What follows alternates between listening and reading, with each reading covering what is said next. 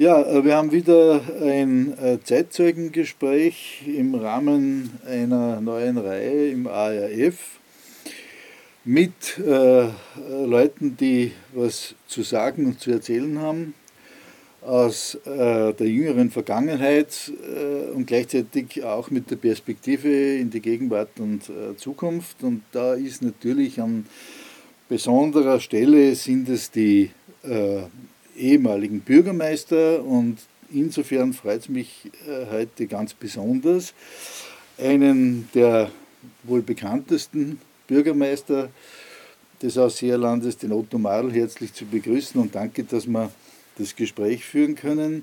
Es geht darum, dass man äh, hier Erfahrungswissen und Erinnerungswissen aus erster Hand gewissermaßen äh, bekommt.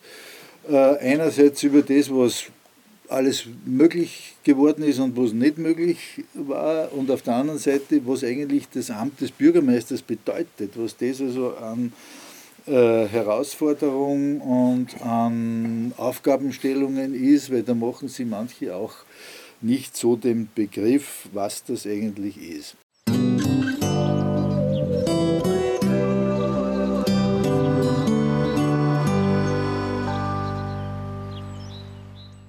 Otto, äh, ich würde gern damit anfangen, dich zu fragen, warum bist du eigentlich aus der Gemeindeverwaltung in die Politik äh, gegangen oder ist man in der Verwaltung eh schon in der Politik drinnen?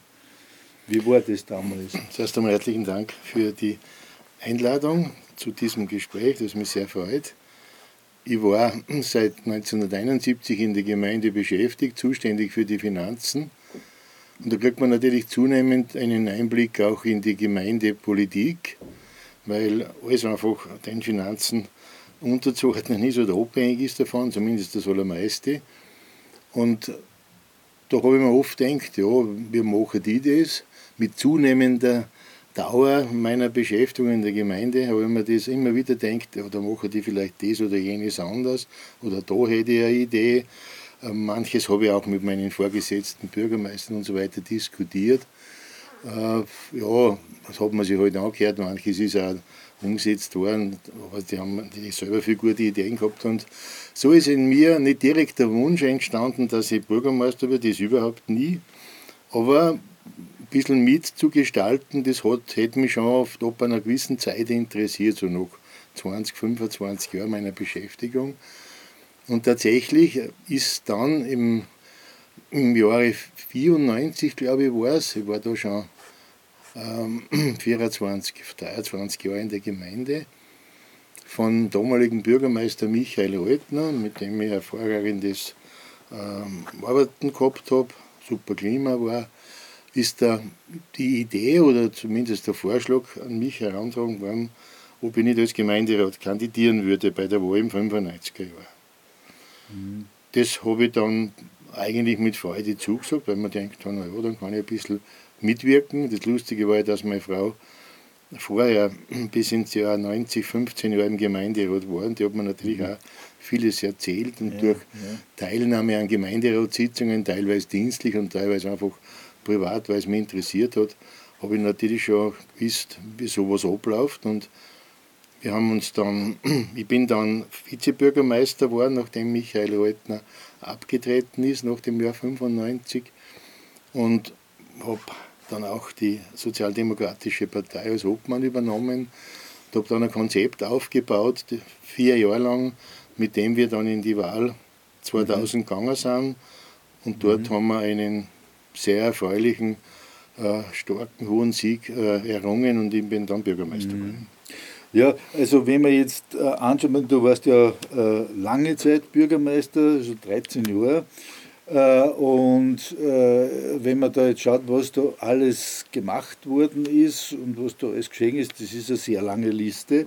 Jetzt können wir die nicht im Einzelnen abarbeiten, aber ich würde zunächst einmal gerne fragen, was ist eigentlich für dich äh, das Wichtigste gewesen, wenn du überhaupt so was sagen kannst? Äh, oder was, was sind so vorrangige äh, Dinge, die auf jeden Fall für dich wichtig waren? Es war mir wirklich sehr viel wichtig und meine Mitarbeiter, vor allem in der Bauabteilung, haben ja dann im Laufe der ersten Jahre gesagt, der ist vollkommen narrisch, äh, der überfordert uns. War zum Teil wahrscheinlich auch so, es war auch notwendig. Ich habe gewusst vom ersten Tag an, eines der wichtigsten Themen ist der Neubau des Spitals. Mhm. Da haben wir ja ewig schon vorher diskutiert und mit Graz verhandelt. Mhm. Ebenso wichtig war mir auch das Thema Verkehr, respektive eine stadtnahe Umfahrung, also eine nahe Umfahrung des Stadtzentrums. Ja. Ich habe gewusst, das Kurzentrum kommt in die Jahre, das wird uns äh, auch befassen. Von Finanzen her eigentlich unbewältigbar, aber haben wir später trotzdem geschafft. Mhm, mhm. und es war natürlich auch in der Infrastruktur vieles nicht so, wie man das vorgestellt hat, äh, was Straßen anbelangt, was Bauhof anbelangt, was vielleicht Spielplätze anbelangt, Parkplätze hat es gehabt, Parkleitsystem. All diese Dinge sind mir durch den Kopf gegangen, schon viel früher. Mhm. Und so habe ich mich dann hingesetzt und habe im Jahre 2001, 2002 einen Vierjahresplan aufgestellt, finanziell, mhm. was wir alles bewältigen sollen und mhm. was wir bewältigen wollen. Und dazu muss ich sagen, ist mir natürlich auch entgegengekommen, dass man bei einem meiner ersten Verhandlungen in Graz wegen des Kurzentrums, späteres Narzissenbad, gesagt worden ist, das war damals genau die Zeit, realist, das hat mir der Landesrat Hirschmann damals gesagt, realisiert dein Vermögen, also setz das, was der Gemeinde kehrt, äh, um, sprich verkauft die Sparkasse, die mhm. ja im mhm. Gemeindeeigentum war. Mhm. Dann helfen wir euch auch. Mhm. Das war nicht unbedingt ein ganz sympathischer Auftrag, weil ich ja. gewusst habe, das wird mit den Mitarbeitern schwierig, hat ja dann auch ja. einigen äh, den Arbeitsplatz quasi gekostet. Ja. Man weiß, wie sich das später entwickelt hat. Heute schaut man da ganz anders zurück.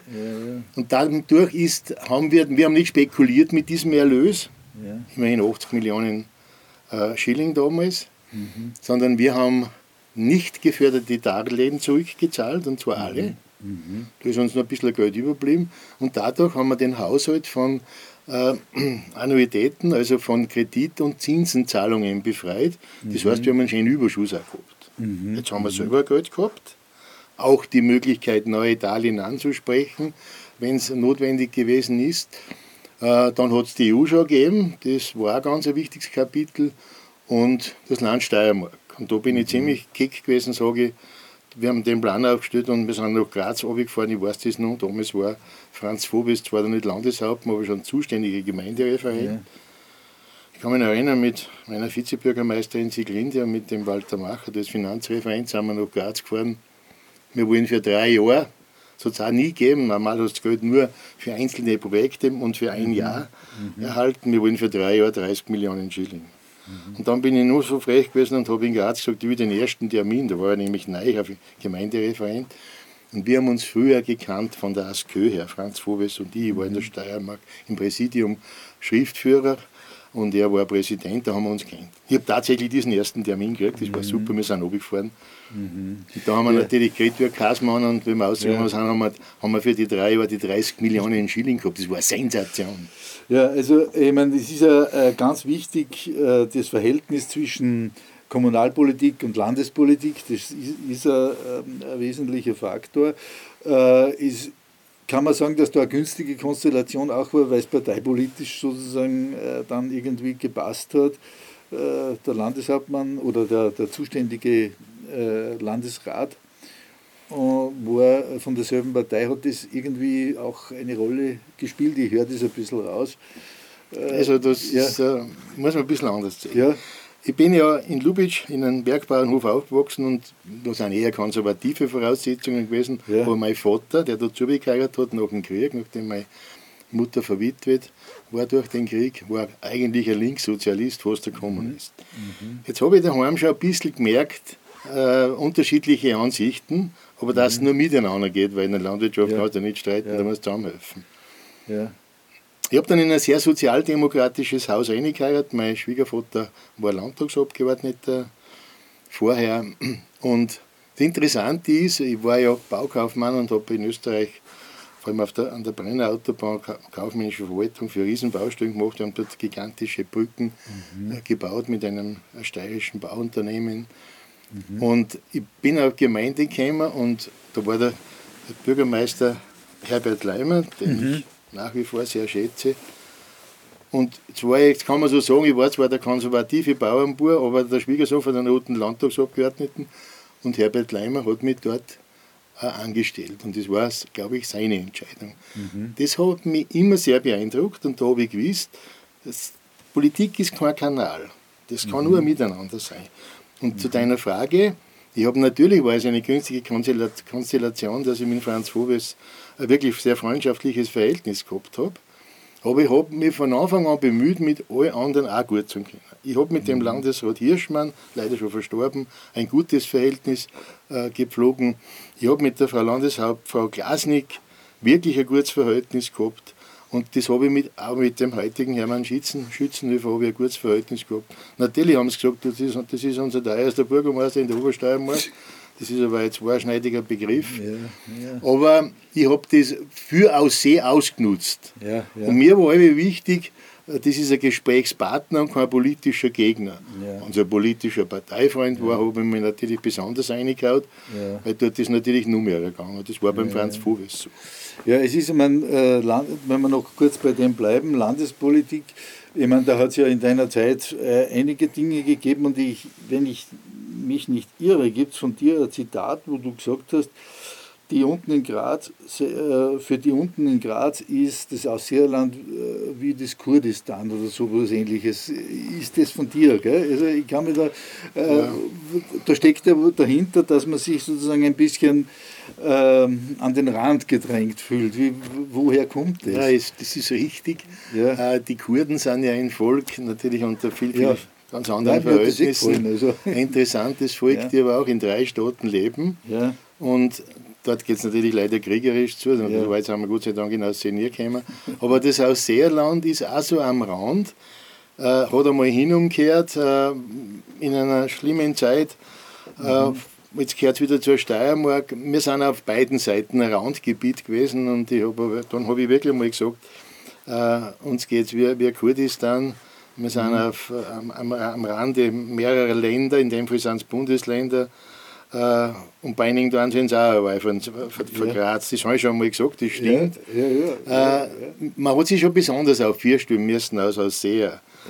Weil, man darf jetzt einmal eins nicht vergessen, wir waren natürlich eine rote Enklave da herum, das gesamte Ausseerland. Mittendorf war, aus, war ein paar Mal äh, ÖVP zugehörig, aber sonst war das mhm. eine rote Region. Mhm. Und das Land war doch immer überwiegend schwarz bis zum Voves.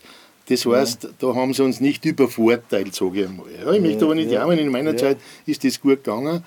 Und insgesamt hat man so das Gespür gehabt, Mensch, wenn du da gekommen bist, eigentlich sind wir da so die Nockerten von der Obersteiermark gewesen. Ja. Äh, das habe ich schon einmal gespürt ich bin ganz knapp an der Grenze aufgewachsen, wie ich noch Kirchhirten gegangen bin, bin ich hier und da ins Österreichische umgekommen, weil da das besser mhm. ein Vorteil gewesen ist für die äh, und mein Vater war in, in ja. Oberösterreich beschäftigt. Jetzt habe ich ja. viel Beziehung hin um. Nur, ja. wenn du außerhalb von Wels bist, äh, ja. geht es dir nicht anders wie in Graz. Ja. Das ist von der Kultur her, von der Einstellung her, von den Interessen einfach was anderes. Und wir aus sehr sind einfach arme Leute, das ist kein Fehler, aber so einfach haben es die anderen nicht mit uns und wir mit den anderen nicht. Und das war auch wurscht bei Bürgern Bundesland. Wir waren eigentlich ja. wir normal von der Nähe zu Salzburg. Ja, gut, das ist, das ist ja eine ewige Diskussion ja. und da kommt ja auch der Begriff 10. Bundesland so und so weiter. Ja. Aber das konkretisiert sich ja dann in einzelnen Projekten. Und äh, das Krankenhausprojekt oder die, die Krankenhausfrage ist ja eines äh, dieser, dieser Sachen, wo es ja durchaus kontrovers zugegangen ist. Ähm, kannst du das, wenn es geht, irgendwie in einem knappen Überblick sagen, was ist da eigentlich, warum ist es da gegangen und was ist äh, dabei jetzt herausgekommen oder wie ist die Situation da? Es war allgemein bekannt, dass wir das Krankenhaus haben, das eigentlich die schlechtesten Voraussetzungen hat. Baulich, die Infrastruktur war furchtbar. Und es haben sich meine Vorgänger genauso bemüht äh, wie ich um einen Neubau. Und das hat sie gezogen und gezogen und gezogen und gezogen. Und im, dann ist der Landesrat Dörflinger, Gesundheitslandesrat, war, mit dem habe ich auch ein gutes Verhältnis gehabt, war von meiner Partei. Und wir waren eigentlich im sieben Jahr, glaube ich, war das so weit, dass er gesagt hat, jetzt stehen wir knapp vor der Umsetzung. Wir sind alle begeistert gewesen. Über die Nacht hat es in Dörflingen nicht mehr gegeben. Mhm. War weg. So haben wir wieder anfangen müssen, neu. Waren wir beim Hirt. Er hat das Thema nicht unbedingt geliebt, aber mit Phobis hat er gewusst, dass äh, das die Ausseher wollen und dass es uns auch zusteht. Das haben sie schon gewusst. Mhm. Allerdings hat man schon ein bisschen gespürt, ja, ob es die Chirurgie noch geben wird in einem neuen Spital, das ist nicht hundertprozentig sicher. Das haben sie uns schon angedeutet. Nur, wir haben eigentlich gemeint, naja, die Hürde werden wir auch noch nehmen. Mhm. Phobis kam von einem Gesundheitsbetrieb, Merkur Versicherung, hat natürlich ganz andere äh, gesundheitsökonomische Vorstellungen gehabt, aber das ist wieder ein anderes Thema. Mhm.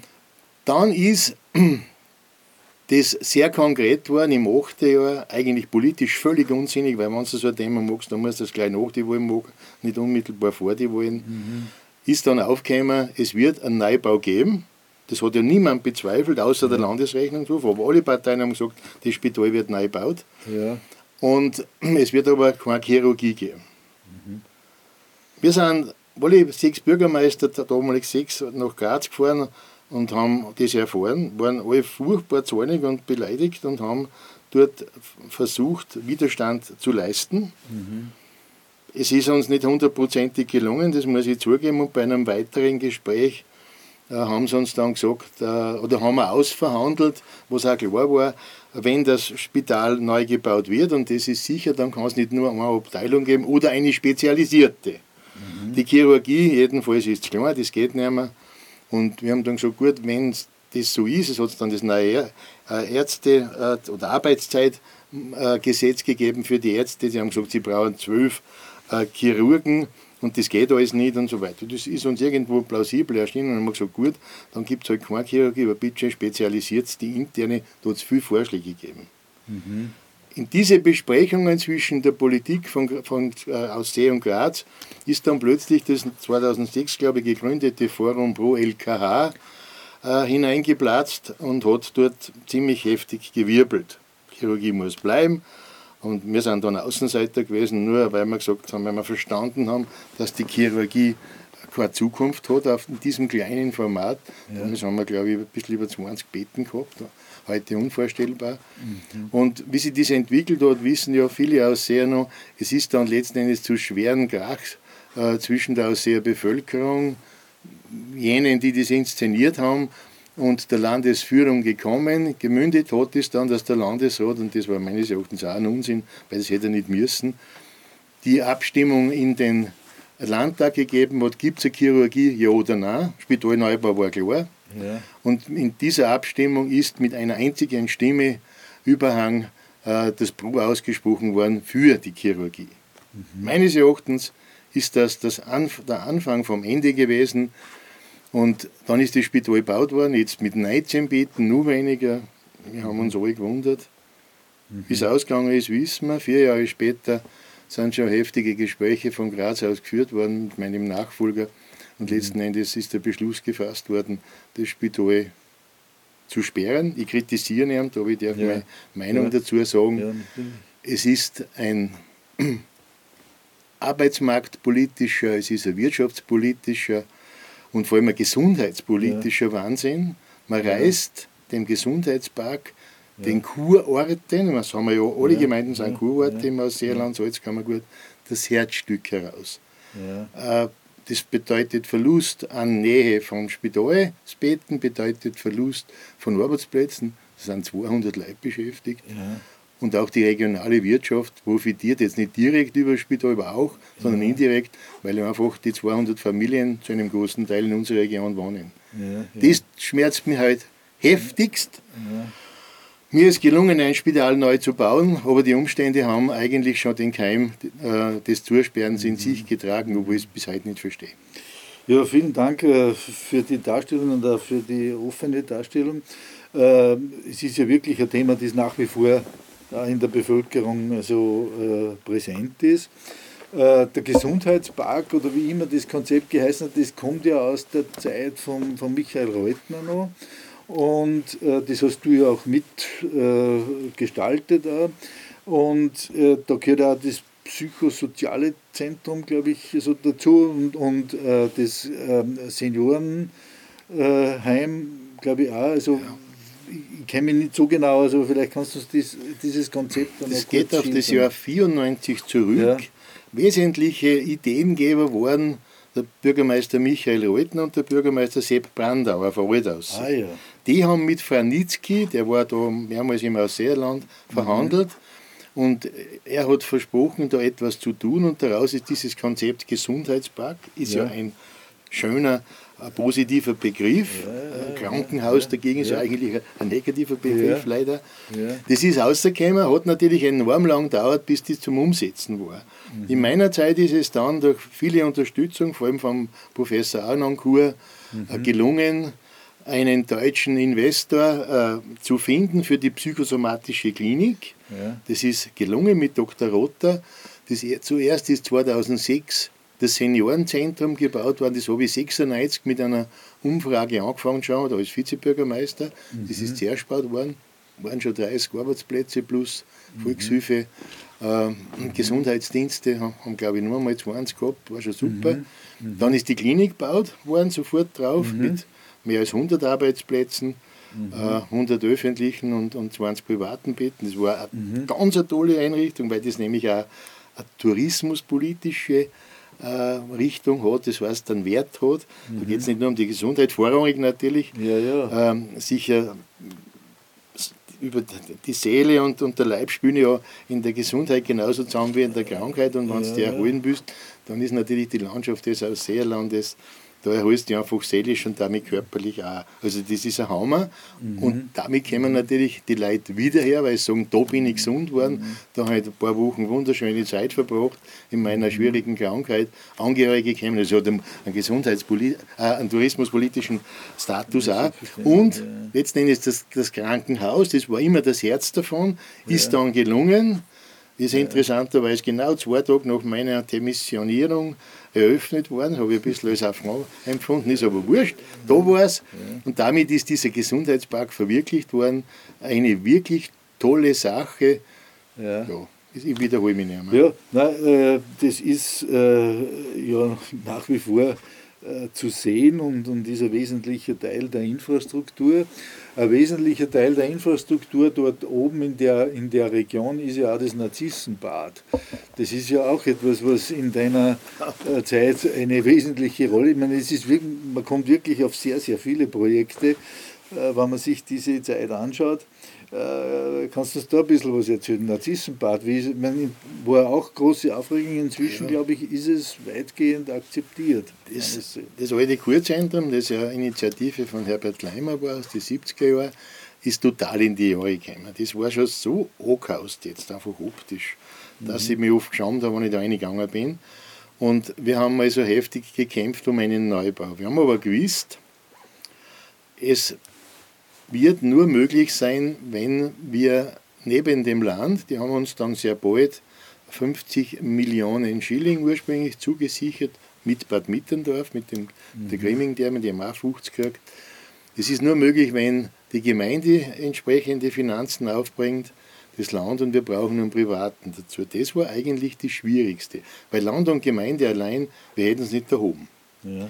Jetzt hat es natürlich den Streit gegeben, der dann ja auch in äh, im Volk gemündet ist, war ein bisschen inszeniert, äh, wo denn der Standort des neuen Bades sein sollte, dort wieder zu errichten, was bedeutet hätte, dass wir ja zeitlang kein Boot gehabt hätten am selben Standort am Obermarkt, oder an die Peripherie zu gehen.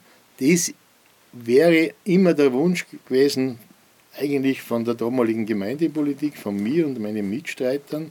Da gehört auch Günter Köberl dazu, mit dem ich als seinerzeit wie er Bürgermeister war und nachher wie er mein Vizebürgermeister war, immer ein sehr gutes Verhältnis über Parteigrenzen hinweg gehabt hat. Ich habe gewusst, er hat Handschlagqualität, das war mir immer das Wichtigste. Mhm. Wir sind, haben eher geglaubt, es kehrt in Peripherie und das hat mehrere Gründe. Ähm, es ist dann Günter Köber in einem Gespräch mit dem Eigentümer Teichter, Schönauer, gelungen, dort ein Grundstück ähm, anzusprechen. Das, wo es heute steht. Das Kernthema war der Verkehr. Wir haben gesagt, der Verkehr, ein neues Kurzentrum, damals hat es den Begriff Narzissenbad noch nicht gegeben, ja. im Zentrum wird uns erdrücken. Und mhm.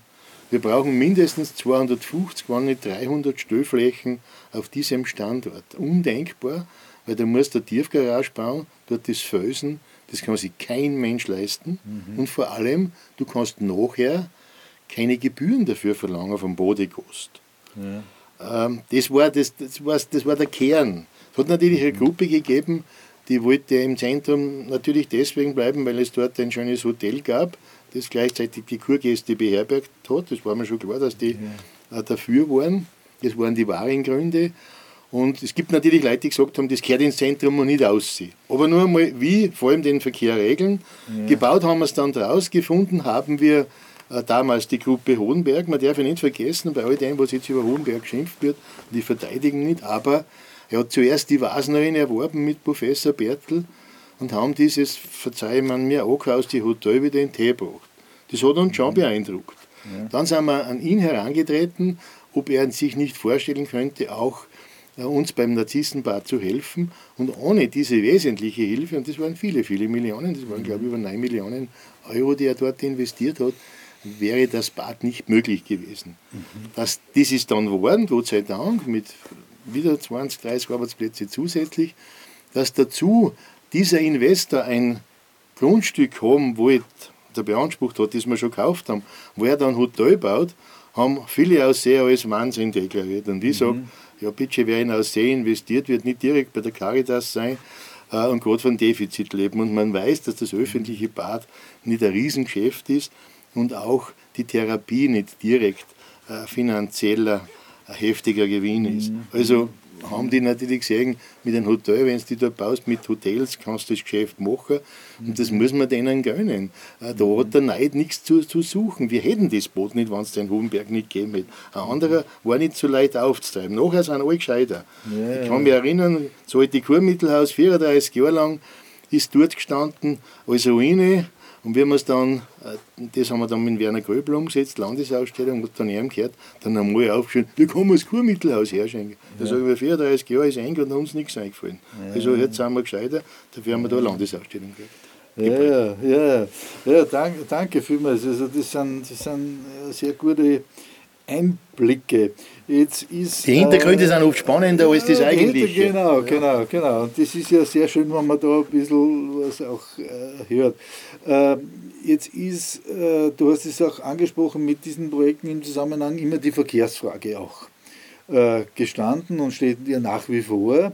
Und äh, das zieht sich auch schon seit, seit den 70er Jahren, die Frage einer Umfahrung oder einer irgendwie einer Verkehrslösung ähm, äh, im, im Ausseerland. Das war sicher Thema in deiner Zeit auch. Was habt ihr da oder was hast du damit gemacht? Mit ich habe das als Mitarbeiter schon heftig verfolgt, weil das hat mich interessiert, weil das ist ja, ja. Wahnsinn, wie es in Aussee im Sommer zugeht. Vor allem diese, ja. dieser Schwerlastverkehr ist ja untragbar für einen Kurort, das muss man ja wissen. Ja. Und es hat dann im, im 96er Jahr unter Günter Köberl äh, schon einen Versuch gegeben, die Umfahrung umzusetzen. Da hat es allerdings einen, einen heftigen Querschuss vom damaligen grünen Gemeinderat Hochstädter gegeben, der ihm gedroht hat, er sprengt die Koalition. Und daraufhin, wir waren dafür gewesen, daraufhin ist dieses Projekt wieder eingestellt, also die Planung wieder eingestellt mhm. worden. Mhm. Wie ich gewusst habe, und das war spätestens so im Siebenjahr, wie der Öfflinger uns gesagt hat, jetzt geht's los, dass das Spital gebaut wird, und zwar im Rahmen des Gesundheitsparks auch am Reiterer Plateau oder in Lerchenreit, äh, habe ich gewusst, Mensch, das ist die tausendjährige Chance, eine sehr kurze, aber hervorragende und wirkungsvolle stadtnahe Umfahrung zu machen. Nämlich dort, wo das alte Krankenhaus steht, ja. äh, Brücke vis-à-vis -vis Tunnel, Tunnelausgang beim in der Gartengassen, westseitig, dort hat ja unter Reuten ist dort schon ein Grundstück gekauft worden, das sogenannte Bücherhaus. Mhm. Das war meine Fantasie und ich habe gewusst, dem war nicht vieles unter. Mhm. Ich bin nach Graz gefahren, da habe ich aus noch gar nichts gesagt und habe mit dem Landesbaudirektor, den ich auch persönlich gut kennt habe, ein Gespräch über das Thema geführt und er hat gesagt, ja, das ist eine gute Idee, das können wir uns vorstellen. Mhm. Ich habe dann gebeten um eine Vorplanung, damit ich, wann das, wann das Spital gebaut wird, das neue und das alte damit zur Verfügung steht, ich auch an die Öffentlichkeit gehen kann mit was Konkreten. Mhm. Da haben wir das Riesenglück gehabt, dort hat er uns einen Ausseher Techniker zugewiesen, Diplom-Ingenieur Weizgasser, mhm. das ist so 45 Jahre gewesen und mit damals haben wir dann so eine Vorplanung aufgezogen, dieser kürzestmöglichen Verbindung, weniger als 500 Meter war das gewesen. Damit war das Tunnel nicht nur wesentlich billiger gewesen als alle früheren Ideen, sondern auch in der Haltung viel günstiger, weil da gibt es technische Auflagen, die unter 500 Meter wesentlich einfacher zu bewältigen sind.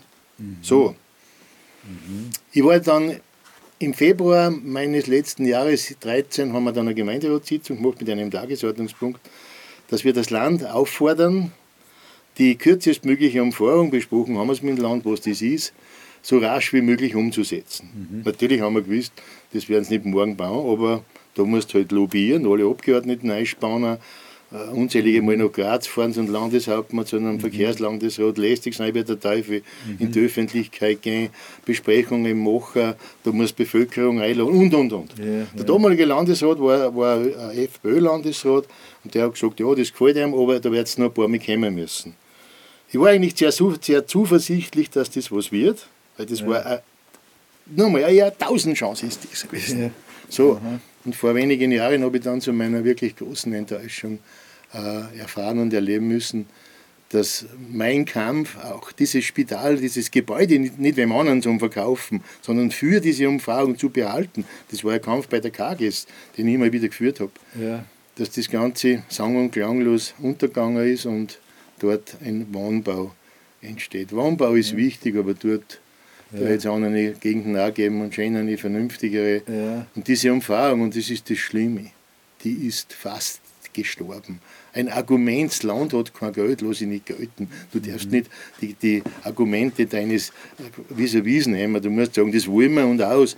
Und ja. es jetzt um Spital um dumm zu führen, diese Umfahrung, wie ich es auch schon gehört habe, ein Brücken längst da dran und so weiter, da halte ich alles für einen wirklichen Unsinn. Ja. Weißt du, da sind glaube ich 39 Wohnungen, da kriegst du sofort 39 äh, Mal Bewohner, Gegner für so ein Projekt. Ja. Also das tut mir heute noch weh. das bezeichne ich als eine politische Todsünde. Ich darf ja, das sagen. Ja, du darfst alles sagen, natürlich. Ähm, äh, wie ist das eigentlich gewesen damals oder in diesem Zusammenhang mit den anderen Bürgermeistern des Ausseerlandes? Hat es da irgendwie äh, Abstimmung? Meine, das ist ja eine Verkehrslösung, die nicht nur den, die Stadt Aussee betrifft, sondern, sondern die anderen auch irgendwie. Ist das, habt ihr da irgendwie eine gemeinsame Vorgangsweise oder so oder bist du da alleine? gestanden eigentlich Ich habe sehr bald nach meiner Bürgermeisterübernahme auch versucht, man Aussee ist ja die zentrale Gemeinde gewesen, Kontakte über viele Themen mit meinen Kollegen in Aldaussee, in Grundlsee und auch in Bad Mitterndorf, dort wo es wichtig war, nämlich für die gesamte mhm. Entwicklung mhm. zu suchen. Und wir haben sehr bald äh, regelmäßige, teilweise monatliche Bürgermeistergespräche eingeführt. Okay. Ja. Da glaubt man gar nicht, was in kürzester Zeit für Themen zusammengekommen sind und über was wir da alles diskutiert haben. Auch dieses Thema Verkehr war natürlich wichtig, vor allem für Grundlsee. Und die waren absolut dafür, aber da sind nicht so direkt betroffen, aber Grundlsee schon und wir sind uns dort einig gewesen, dass das eine gute Idee ist.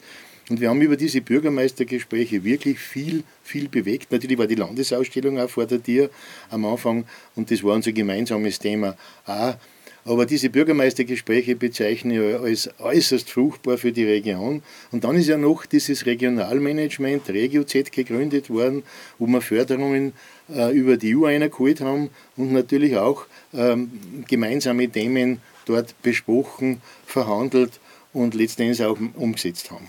Da ist natürlich, die Frage drängt sich ein bisschen auf, ist das alles harmonisch abgelaufen oder hat es da weil das ist ja, es gibt im Ausseeland eine gewisse Hierarchie. Nicht?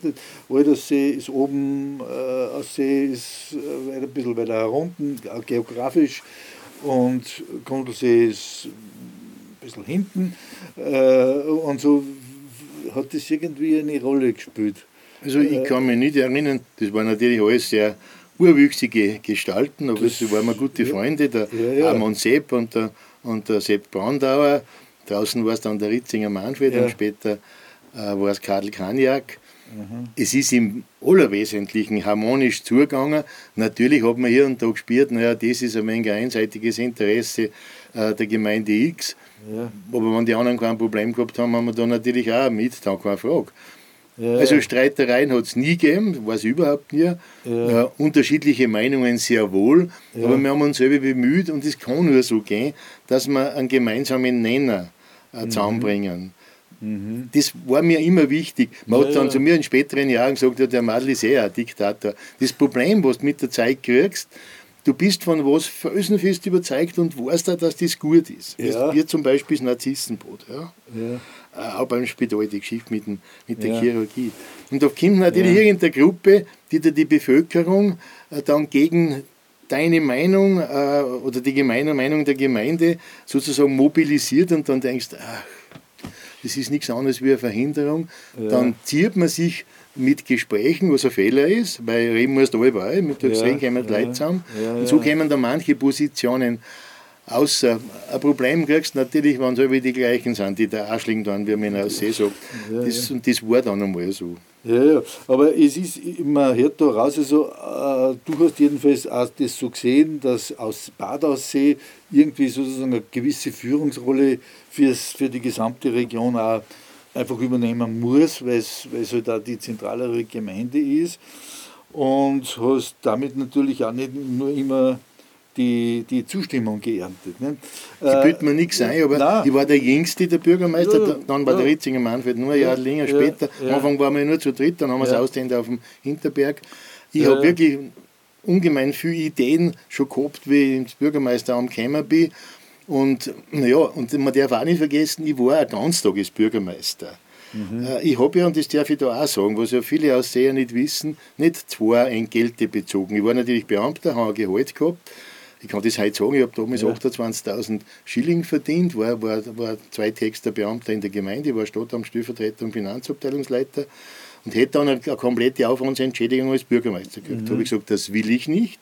Mhm. Ich will 35.000 mhm. Schilling haben. Das mhm. war sicher nicht übertrieben für damalige Zeiten, für so ein Amt. Mhm. Das hat jetzt da nicht, dass ich einen Neid Jeder Rigipsabteilungsleiter hat da so mehr verdient. Und habe jährlich 100.000 äh, Schilling zurückgezahlt. Und später habe ich es dann einmal gesagt, das heißt, ja, der Gemeinde elf Jahre lang, dann war in der Pension, dann ist mir zugestanden, elf Jahre lang 1,1 Millionen Schilling brutto erspart. Das habe ich hergeschenkt. Meine Frau hat gesagt, du bist der Depp, weil das tut kein Mensch in der Steiermark und sie hat recht äh, äh, Stichwort Landesausstellung 2005. Ich meine, das ist ja auch ein Projekt gewesen, wo es jetzt darum gegangen ist, die Region als Gesamtes darzustellen. Und äh, es ist auch darum gegangen, dass man sozusagen die Möglichkeiten, die das bietet, auch entsprechend nützt. Du hast das Kurmittelhaus äh, ja erwähnt. Dann gibt es noch diese äh, Geschichte mit dem Mercedes-Stern, wo auch noch immer wieder äh, Geschichten sich darum herumranken. Äh, vielleicht kannst du da ein bisschen äh, Licht ins Dunkel bringen. Was ist, wie ist das damals eigentlich gewesen? Also mit der Landesausstellung. Äh, ich auch dazu, dass wir ja da auch miteinander zu tun hatten. Äh, und äh, wie, ist das, wie ist das eigentlich abgelaufen? Wie ist die Landesausstellung hergekommen und was ist daraus geworden? Im Jahr 1998 hat der damalige Landeskulturreferent Peter Schachner die letzten Landesausstellungen für die Steiermark vergeben. Man hat ja gewusst, das geht leider zu Ende. Das ist wirklich ein Nachteil, dass die Steiermark keine Landesausstellung mehr zusammenbringt. da muss ja jeder Kulturreferent, Verzeihung, schämen dafür, mhm. weil das, das kann nicht sein, sowas gehört einfach gemacht. Haben sie mhm. überall. Alle Ersatzveranstaltungen äh, sind auch abgeklatscht, die man bisher gemacht hat. Also unter Günter Köberl ist diese äh, Landesausstellung dem aus Seerland zugesprochen worden, dem aus Seerland, mhm. da in drei Gemeinden, Inneres aus Seerland. Und ich habe auch aus gewusst, da, da müssen wir, auf das müssen wir es ausrichten, da müssen wir auch sehr schöner machen, das ist eine Chance mhm. für den Tourismus, mhm. für die Entwicklung von Aussee und, und so weiter. Das haben wir so aufgebaut. Äh, das war ein Credo für uns, also wenn wir das gut machen, dann gewinnt eine Region über Jahrzehnte hinaus sehr viel. Das ist uns so recht und schlecht gelungen. Zuerst hat man nicht gewusst, wie nennt sich die Landesausstellung. Dann ist von Graz der interessante Titel Narren und Visionäre, ideal für Aussee, sage ich mal, äh, gekommen. Dann haben wir nicht gewusst, in was für ein Gebäude sollte man das machen, vor allem in Aussee, Kurhaus klein. Äh, das andere disloziert, das Kurmittelhaus, außerdem äh, alt verfallen. Wir haben dann auch in Werner Gröbel einen Investor. Es ist immer ums Geld gegangen. Aus See hat kein Geld. So viel haben wir nicht, die Geld hätten und die das haben, glaube ich, geben es nicht ein. So muss man das sagen. Jetzt haben wir immer Leute von außen braucht. Und mit Werner Gröbel, mit dem ist sehr rasch eine Freundschaft verbunden hat, da war das verbindende Element, war der Bertram Meyer, den wir geholt haben, ein bisschen als Entwicklung, äh, dass uns dabei hilft. Äh, Werner Gröbel hat uns dann zugesagt und hat da, glaube ich, auch 4 Millionen Euro investiert und hat dieses dieses Glashaus, das ist nicht unbedingt die beste Idee gewesen, aus wärmetechnischen Gründen gebaut, aber damit haben wir in Zusammenhang mit dem Kurmittelhaus, das auch umgebaut worden ist, äh, ein Landesausstellungsgebäude gehabt und haben das dort da gehalten. Es war jetzt nicht die Überwucht, aber es war eine gediegene Landesausstellung für Aussee, es waren sicher keine schlechten äh, Gesamtzahlen der Besucher und insgesamt hat Aussee viel profitiert von dem. Ja, äh, und ist jetzt, äh, weil vorher die Regio-Z, weil du die erwähnt hast, hat das jetzt irgendwie da eine Verbindung? Weil, glaube ich, der Bertram Meyer, der war ja dann auch da irgendwie tätig. Der war äh, und, der Chef in der Regio-Z ja. mit dem Dieter Zahn ursprünglich. Ja. Natürlich haben die das Thema auch gehabt. Alles, was wir gemeinsam gemacht haben, ist auch über die Regio-Z irgendwie abgewickelt worden, klarerweise. Dort sind im Hauptberufliche äh, gesessen äh, und die haben das gemanagt. Die Regio Z hat da sehr viel Kannst mitgearbeitet. Kannst du kurz erklären, was das ist, die Regio Z? Das war ein Zusammenschluss ja. Äh, der Ausseerlandgemeinden ähm, und der Einschluss des Landes Steiermark zur Verwirklichung von Projekten und äh, zur äh, Einholung von entsprechenden Förderungen, vor allem EU-seits. Mhm. Also regionale Entwicklungs. Mhm. Regio Z war der Begriff, den der Dieter Zahns geschaffen hat. Das mhm. war eine Zeit lang wirklich ein hervorragendes Instrument. Da hat es oft dann Neider gegeben äh, zwischen mhm. den Gemeinden. Das hat, man oft, hat nichts mit den Bürgermeistern zu tun, ja. hat man oft weniger gefallen. Aber insgesamt war das auch ein Erfolgsinstrument. Dass es in der Landesausstellung einen Wechsel gegeben hat, lag mhm. an einem Mann, den ich persönlich sehr schätze, aber der, glaube ich, wegen seiner beruflichen Vergangenheit nicht immer ganz klar mit den Finanzen gekommen ist. Okay. Und mehr sage ich dazu ja, nicht. Ja, das, soll man, soll man auch. das ist mir sehr ja. peinlich gewesen. Ja. Hat ja das Land dann auswechseln müssen, die Frau Landeshauptmann, äh, die zu mir gekommen ist und gesagt hat, da müssen wir was tun. Und ich habe gesagt, ja, Frau Landeshauptmann, das ist aber Landessache. Und sie hat dann gesagt, da brauche ich aber keinen Würwin aussehen. Habe ich gesagt, Frau Landeshauptmann, wortwörtlich, ja. da wird kein Blatt Papier zwischen uns passen. So war es dann auch ja. bei allem, was dabei ähm, hinten geblieben ist und viele waren enttäuscht, das weiß ich heute auch. Keine einfache Situation, auch ja, für mich. Das ist schwierig. Das, das ist durchaus nachvollziehbar, weil das ja wirklich schwierig und das ist ja bei äh, Landesausstellungen, ich kenne das auch aus der Salzburger Sicht, also das ist ja auch keine einfache mhm. Sache. Die, die Landesausstellungen dort äh, haben auch diverse Geschichten. Äh, jetzt ein, anderer Bereich, der ja in deiner äh, Zeit ja eine große Rolle gespielt hat, äh, Bauprojekte. In der Gemeinde, der Bauhof ist, glaube ich, neu gebaut worden. Ja. Und im Stadion ist, glaube ich, gebaut worden. Ja. Äh, die Beckbrucken ist neu gemacht worden. Also wie, wie ist denn das, wie, wie hat man das finanziert alles? Ich meine, das ist ja, das sind ja, da kann man nur ein paar Sachen aufzählen. Wir haben natürlich nicht alles selber finanziert. Ja. Das ist eine Landesstraße zum Beispiel. Ja. Wir haben die, die Mautbrücken, auch jetzt Herzog-Johann-Brücke genannt, die ja. Bosbrücken, die Beckbrücken, die Bahnhofbrücken, die sind alle neu gebaut worden.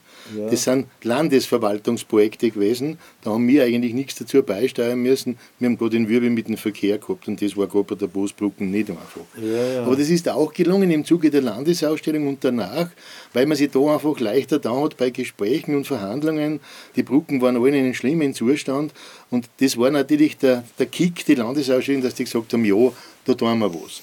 Wir mhm. haben sehr, sehr viele Straßen äh, erneuert. Insgesamt sind 13 Brücken erneuert oder neu gebaut worden unter meiner Zeit, also keine Brückeln, sondern ja. wirklich Brücken, bis hin zur Mercedes-Brücke, zu der ich noch kam. Mir war ein Anliegen, der, der Bauhof äh, da unten an der Kreuzung zur Bahnhofstraße war in einem erschreckenden Zustand. Äh, wenn sie im Winter, Verzeihung, aufs Häusl gegangen sind, hat sie aufs Kreuz geschrieben. Das ist eine Unvorstellbarkeit. Und ja. ich habe gewusst, da müssen wir was Neues tun. Und auch das ist mit dem damaligen Landeshauptmann und Gemeindereferent Vogels gelungen, den Wirtschaftshof neu zu bauen, an dem Standort Schlachthof. Der war ja erschreckend. Das ist ja mhm. hinter Indien äh, gewesen, dort unten die Zustände. Der Schlachthof ist übrigens auch erneuert worden. Da, ja. da hat mein Vorgänger noch viel ja. mitgewirkt. Äh, und, und letztendlich ist dann meine Idee gewesen, mir hat diese Geschichte im Kurpark, ich habe mir überlegt, irgendwas Narrisch muss mir auch einfallen und da, da, daran hat es eh nicht gemangelt. mir hat die Geschichte dort im Kurpark nicht gefallen, weil da war so ein Gaslobe auf der Bäckerleitenseite und dort ist alles passiert, was nicht hätte sein dürfen und was gut verboten und manches hat sich dann in den Geburtenbüchern Frau See wiedergefunden, das war sogar noch positiv, aber das hat mir gar nicht passt. Und dann habe ich gedacht, was tust du da? Und dann haben wir die Gattin des äh, Chirurgieleiters, der Professor Miosinovic, das war eine Architektin aus, aus Kroatien, also seine Gattin, die, die, hat, die war fazierend und Miosinovic hat gesagt, er braucht ein Geschäft für sie, weil er ist quasi langweilig und dann haben wir sie in der Gemeinde beschäftigt, ein paar Monate. Und ich habe ja von ersten Tag an gesagt, entwickeln Sie irgendein Projekt für das Kurzentrum, also für das mhm. Kurparkzentrum, für den Zusammenfluss von mhm. Aldausee und Grundlseertown. Er hat dann mhm. wunderschöne Konzepte gemacht, die alle völlig unfinanzierbar waren. Letzten Endes ist dann die Idee der runden Brücke hat dann durchgeschlagen, das war was Besonderes. Äh, über den Ortsbezirk verständigen Professor Weber haben wir das dann ein wenig reduziert, weil die sich jetzt, das war ein Brutheim waren, Mhm. Äh, er hat es dann ein wenig also reduziert, haben wir das nur die Ufer tangiert und so weiter und die haben wir dann gebaut und wie wir es bauen wollten, haben wir nämlich kein Geld mehr gehabt. Eigentlich hätten wir es mit Kredit, aber das hat mir auch nicht passt. Und dann bin ich auf die Idee gekommen, dass Dieter Hund, über den wir ja damals durch seinen Einfluss, das muss man schon sagen, das Stadion gekriegt haben, mhm. was aber der Gemeinde auch enorm viel Geld gekostet hat. Mhm. Weil man denkt, Bursche, jetzt bist du dran, weil damals haben sie mir als Bürgermeister fast vergewaltigt, nämlich die Finanzen aufzutreiben obwohl das Land sehr stark gefördert hat, haben wir gedacht, jetzt bist du da, jetzt hilft uns da, weil mir eingefallen ist, in diese runde Brücke passt der Mercedes-Stern rein. Mhm. Und so lange bin ich lästig gewesen, bis er das erreicht hat. Dieter Hund hat mit Professor Huppach bei, bei, bei Daimler-Benz, bei Mercedes einen persönlichen Freund gehabt und über den ist es gelungen, dass mhm. Mercedes mhm. das zahlt hat. Mhm. Das Interessante war, die, die Schwaben, Mercedes sind ja in Stuttgart, Schwaben, haben dann gesagt, nein, nein, Zuerst zahlt die Gemeinde 100.000, weil äh, 600 hat es gekostet. Und die, dann zahlt mal 400.000 Papas Salzburg, also Mercedes Österreich, und ja. 200 haben dann die Deutschen zahlt. Aber finanziert war es. Und ja. damit haben wir die Brücken gehabt. Und es gäbe so viele Möglichkeiten, Oldtimer-Clubs von Mercedes in ganz Europa, die man da noch aus See holen könnten, dass die Brücken ein Leben kriegt. Das geschieht aber leider nicht. Und, ja. viele, und viele sind halt dagegen und ich sage, weil du, wenn es dir nicht gefällt, schau es nicht an, sie springen dir nicht direkt an. Aber für viele ist es auch ja. ein interessantes ja, Projekt. Du musst nur mit den allen, was da eine Idee musst haben, da bin ich da so sicher, ob da die Besten sind. Ja, ja, ich meine, man merkt ja, du hättest nur noch viele äh, Energie in dir. Äh, vielleicht noch ein Projekt, das ja auch immer wieder in, äh, also, äh, Gegenstand von, von, von Diskussionen ist, inzwischen aber sehr akzeptiert und jeder sieht es. Die Dresdensteinwarte äh, wird sozusagen äh, immer sehr stark mit dir persönlich äh, verbunden. was ist das für ein Projekt gewesen? Wie, wie, wie ist das zustande gekommen? Auch abschließend über die Regio-Z. Die Idee hat der Holter Sepp, also Bürgermeister Amann aus Grundlsee, zur Landesausstellung gehabt. Da haben wir da was. Da ist ein Projekt entwickelt worden am Sender, am Fuße des Senders, und zwar mit da und so weiter. Ja. Es hat eh niemand so recht gefallen. Und die anderen zwei Gemeinden haben dann auch ein bisschen Geldprobleme gehabt und gesagt, nein, das, das, ist ein Luxus, wir müssen uns das nicht leisten, das tun wir nicht. Es ist Gott sei Dank nichts geworden. Mhm. Und in meinen letzten Jahren ist mir das Thema dann wieder eingefallen, denke ich mir, Mensch, das müssen wir trotzdem hinbringen. Das ist ein Nahziel, leicht zu erreichen. Sowas brauchst du einfach für den Tourismus, das war super. Dann wollten wir es vorübergehend am Goyhof-Kugel bauen, dann sind wir draufgekommen, das ist, das ist nichts.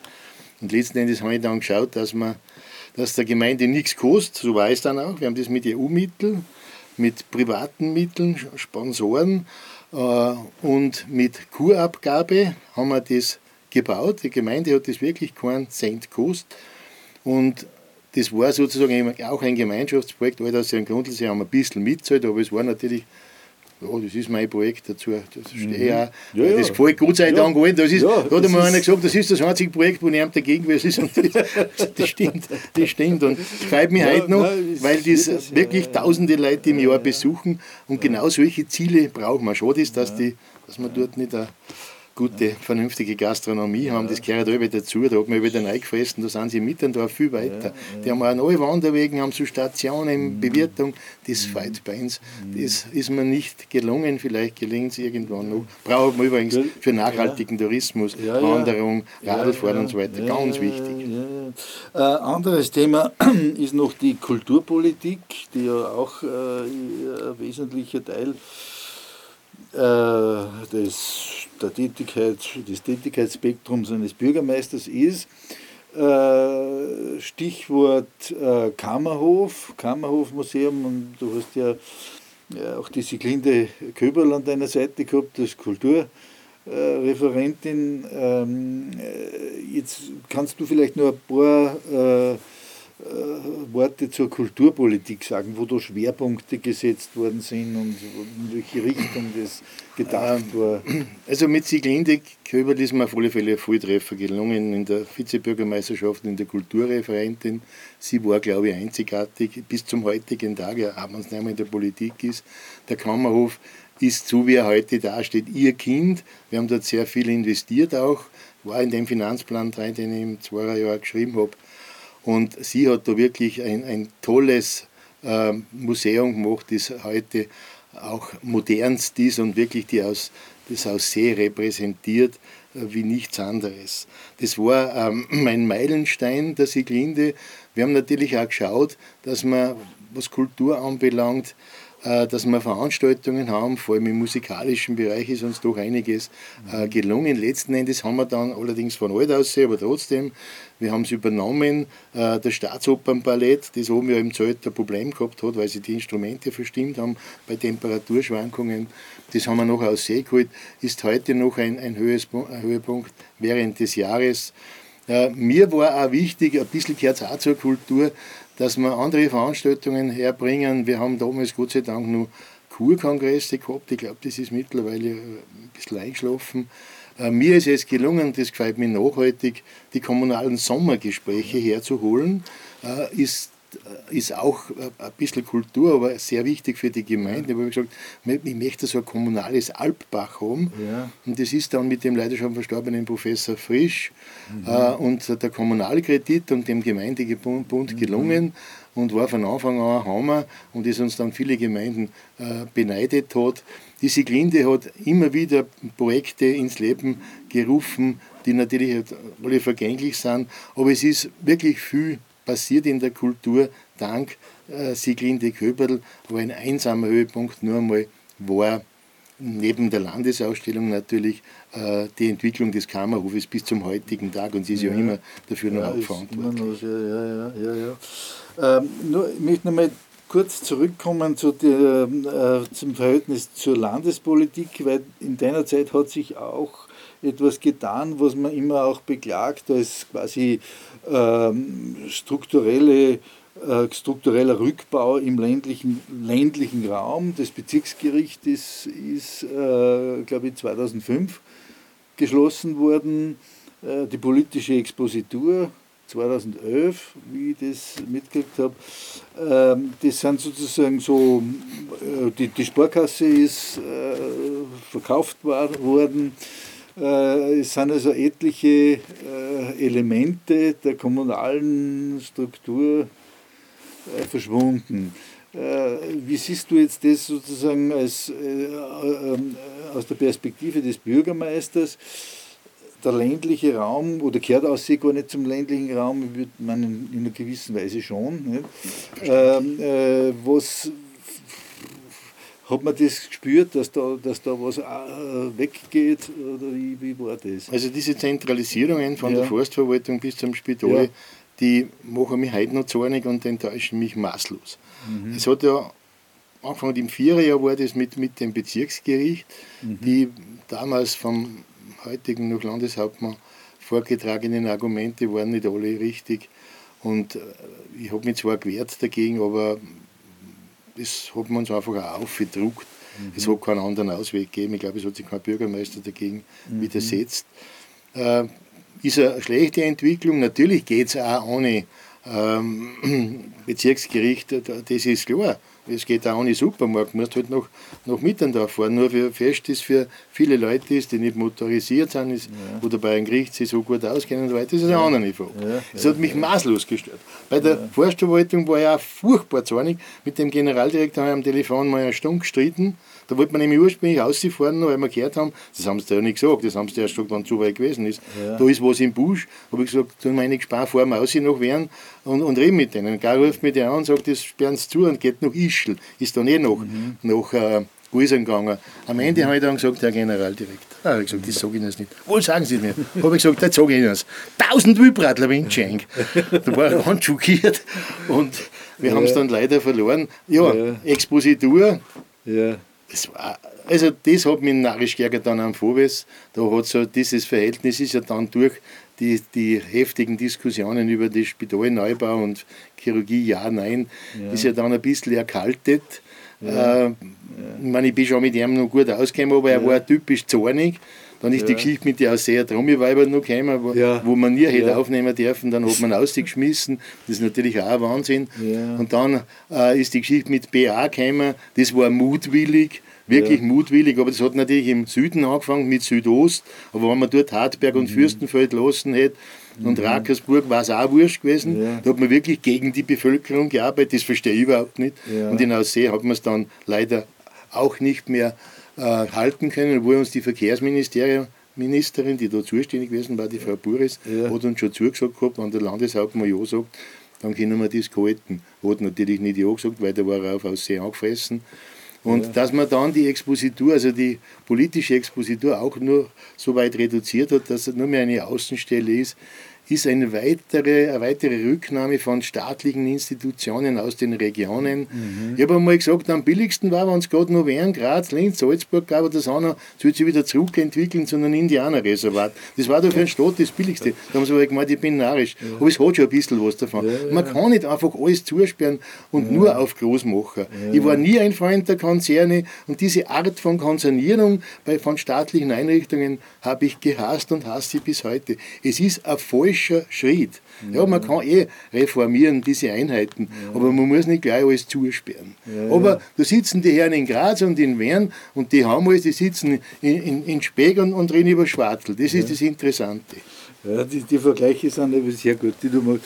Ja, man merkt also, du bist nach wie vor äh, Kommunalpolitiker mit Herz und Seele und äh, darum frage ich jetzt zum Schluss, äh, äh, wie schwer, ich meine, das ist eine un unfaire Frage, ich frage es trotzdem, wie schwer ist dir gefallen, äh, den Bürgermeisterposten aufzugeben oder aufgeben zu müssen oder wie immer?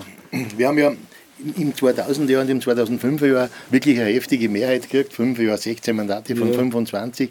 Das war schon eine tolle Geschichte und war ein Riesenerfolg. Ja. Wir haben dann von 5 bis 10 sehr, sehr viel verwirklicht. Also nicht viel weniger wie vorher. Nur dann ist diese depperte Verzeihung Geschichte mit dem Spital, mit der Chirurgie gekommen und dadurch, dass wir uns in Graz überzeugen lassen haben und zu dem Ja gesagt haben und dann gestanden sind, ich bin ja kein Windfadel, kann ich den aus See sagen, ich bin für Chirurgie ja. und in Graz sagen, nein, sperrt es ja. zu, das tue ich nicht, ja. äh, bin ich natürlich bei der Bevölkerung ein bisschen durchgefallen und wir haben die absolute Mehrheit verloren. Das hat mich nach all dem, was wir in der Periode gemacht haben, wirklich sehr, sehr enttäuscht.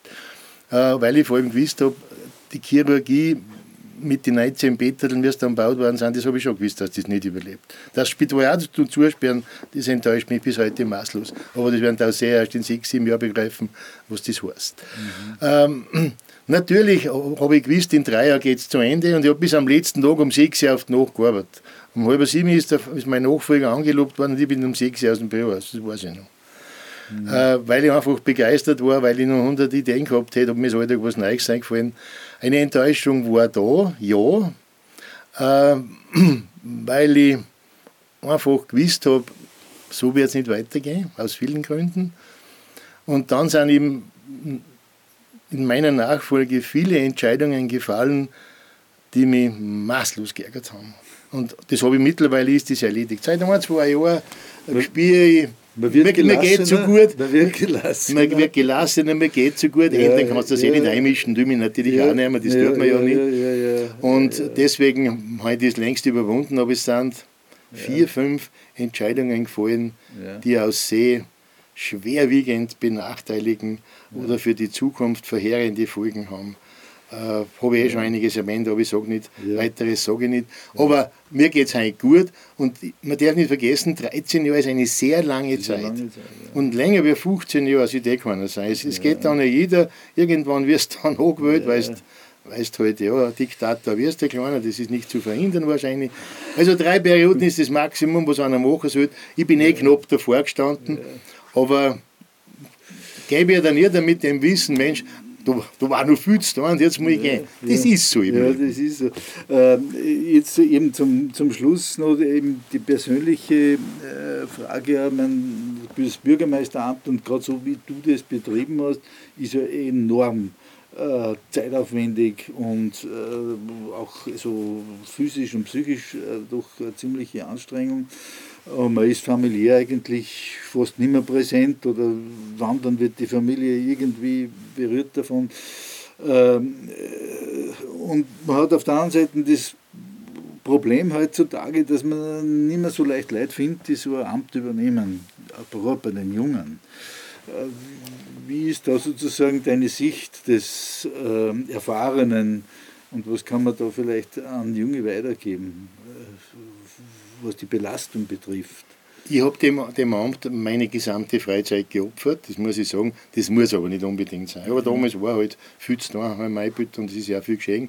Ich habe 60 Stunden äh, mindestens gearbeitet in der Woche. Ich habe bis zu 100 Stunden gehabt, so mal aufgeschrieben. Es hat keinen Sonntagvormittag gegeben, wo ich nicht umgesessen bin in der Gemeindeburg. Das muss so nicht sein. Politik ist äh, die Chance, in seiner Gemeinde, und das ist die unmittelbare Nachbarschaft, zu gestalten nicht zu gestalten lassen. Man lernt was tut, dann wird irgendeiner kommen und wird halt auch irgendwas tun. Jeder hat gute Ideen und wenn einer einen Traum hat, sich beruflich zu verwirklichen und vielleicht auch noch politisch, jetzt geht es gar nicht ums Parteipolitische, sich engagieren will, kann einem nur roten, tu das. Auch einen Jungen, einem Jungen. Der muss nur eine Ausbildung machen, einen Brotberuf erlernen und in diesem Brotberuf auch arbeiten. Das heißt, äh, mit 18 Jahren kann er, kann er kein Bürgermeister werden, das geht sicher nicht. Aber mit 25 kann er schon locker sein. Er muss wissen, irgendwann geht das zu Ende. Ich sage aber mindestens drei Perioden. Das weißt du in der Politik nie, kannst nur fünf Jahre weg sein. Es ist ein Hauptberuf. Es ist heute nicht mehr so schlecht zahlt im Verhältnis zur Wirtschaft. Ist zwar immer noch miserabel, aber das nimmt man offensichtlich in Kauf. Man kann davon leben auf alle Fälle. Man kann gestalten, man kann Ansehen gewinnen, man kann nicht alle überzeugen, das ist so. Aber es ist ein toller Beruf und es ist gerade einer in einer Gemeinde. Ich kann jedem nur raten, wenn du dich verwirklichen willst und wenn du die Ideen hast, mach es. Ja, danke vielmals, das ist ein gutes Schlusswort. Otto, vielen Dank für deine Bereitschaft, auch für die Offenheit äh, deiner ganzen Aussagen und, und, Sichtweisen. Wir haben viel an äh, Erfahrungswissen, Erinnerungswissen, äh, das wir jetzt wieder mitnehmen können und wir werden versuchen, diese Reihe weiterzuführen und äh, dir alles Gute und wir sehen uns. Ja. Danke herzlich, lieber Herr Professor, es hat mich wirklich sehr, sehr gefreut und wünsche dem ARF und allen Zuseherinnen und Zusehern alles Gute und viel Freude weiterhin. Dankeschön. Okay.